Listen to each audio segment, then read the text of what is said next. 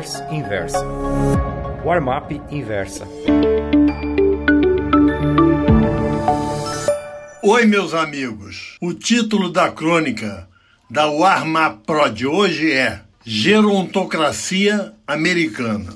Ontem, num pregão encurtado por causa do feriadão de 4 de julho, Independence Day, tanto em índice industrial Dow Jones da Bolsa de Valores de Nova York, como S&P 500 fizeram máximas históricas.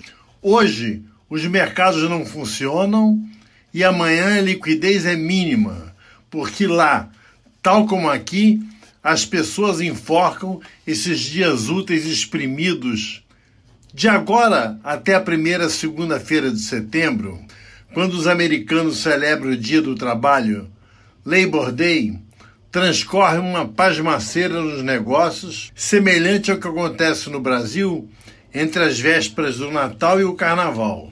Nos Estados Unidos, essa época é também conhecida como driving season.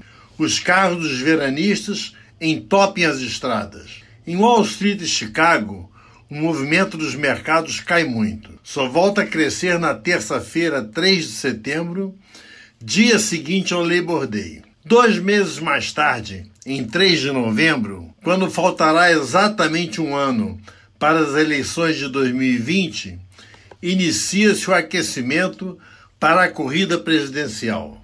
Do lado republicano, Donald Trump deverá se candidatar à reeleição, como é de praxe. Nas hostes dos oposicionistas democratas, há uma salada de pretendentes à Casa Branca, salada essa que abrange todos os vieses ideológicos, desde conservadores até políticas de esquerdas. Coisa rara, se não inédita, por lá.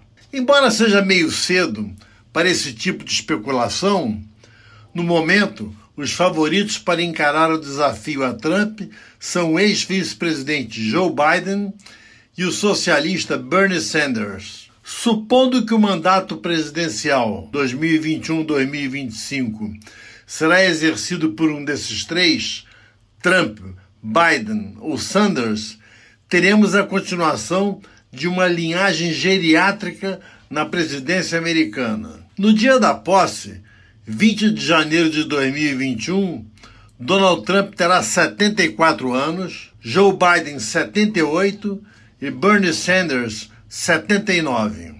Ao término do mandato, respectivamente 78, 82 e 83. Prevalecendo uma dessas hipóteses, os Estados Unidos serão governados por um ancião, algo como uma gerontocracia. Digo isso com certo desconforto, porque sou mais velho do que os três.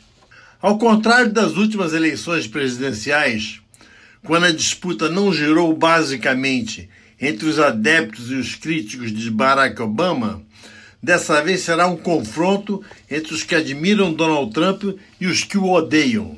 Já vimos esse filme aqui no Brasil.